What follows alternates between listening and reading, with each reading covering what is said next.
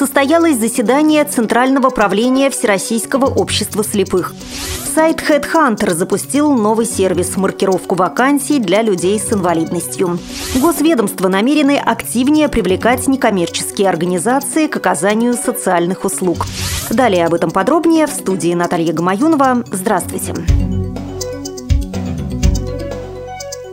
На заседании Центрального правления Всероссийского общества слепых президент Александр Неумывакин сообщил о решении Центральной избирательной комиссии России об утверждении в составе депутатов и вручении мандата депутата Государственной Думы Федерального собрания Российской Федерации вице-президенту ВОЗ Владимиру Вшивцеву. На заседании обсудили проблемы и перспективы работы по трудоустройству инвалидов по зрению. Предусматривается, что в 2013 году в результате реализации программы ВОЗ в 20 28 хозяйственных обществах будет создано 247 новых рабочих мест для инвалидов. На эти цели планируется выделить из средств бюджета более 89 миллионов рублей и собственные средства предприятий в сумме 49,5 миллионов. Аппарат управления начал работу по проведению мониторинга возможностей трудоустройства инвалидов и анализа востребованности новых рабочих мест в регионах. Целенаправленное развитие хозяйственных обществ и учреждений ВОЗ будет будет осуществляться с учетом анализа качества и количества трудовых ресурсов.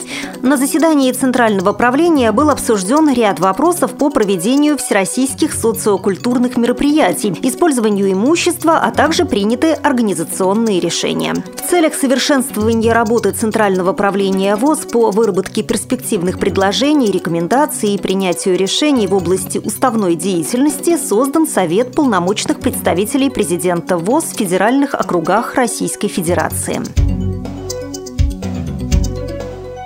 Конце прошлого года сайт Headhunter в рамках совместного проекта с телеканалом «Дождь» запустил новый сервис маркировку вакансий для людей с инвалидностью. Теперь работодатели, подбирающие сотрудников на сайте, смогут отмечать вакансии, которые доступны для людей с ограниченными возможностями здоровья. Такая пометка будет означать, что работодатель готов рассматривать всех соискателей на равных, основываясь только на их деловых качествах. Об этом нашему корреспонденту рассказала руководитель службы управления управления брендами Headhunter Ирина Светицкая. Это совершенно какой-то новый э, как бы, тренд, да, он благостный, потому что раньше такого даже ну, представить было нельзя. Мы изначально думали, э, что сначала резюме должны помечаться. Я там человек с ограниченными возможностями.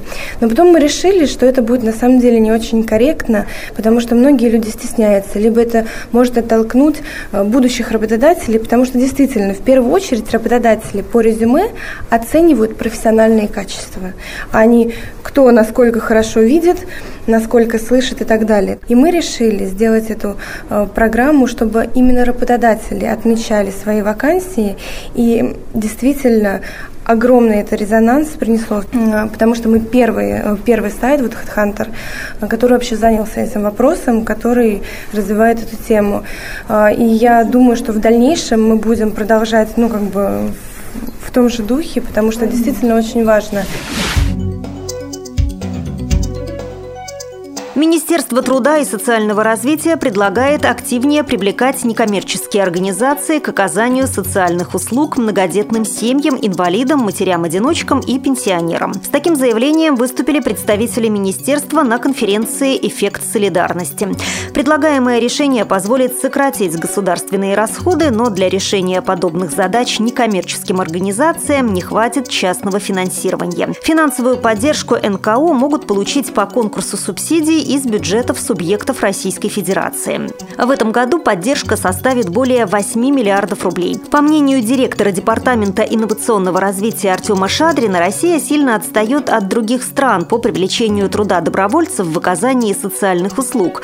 Все дело в нехватке бизнес-партнеров и благотворителей для поддержки деятельности некоммерческих организаций, которые сегодня существуют за счет бюджета. Да и само население с недоверием относится к помощи со стороны, считает считает Шадрин. Нужно обеспечить некоммерческие организации льготами и контрактами, а в регионах создать ресурсные центры. По плану Министерства труда и социального развития до 2018 года работать на рынке социальных услуг смогут до 10% некоммерческих организаций и частных предпринимателей, которых планируется привлечь в эту сферу.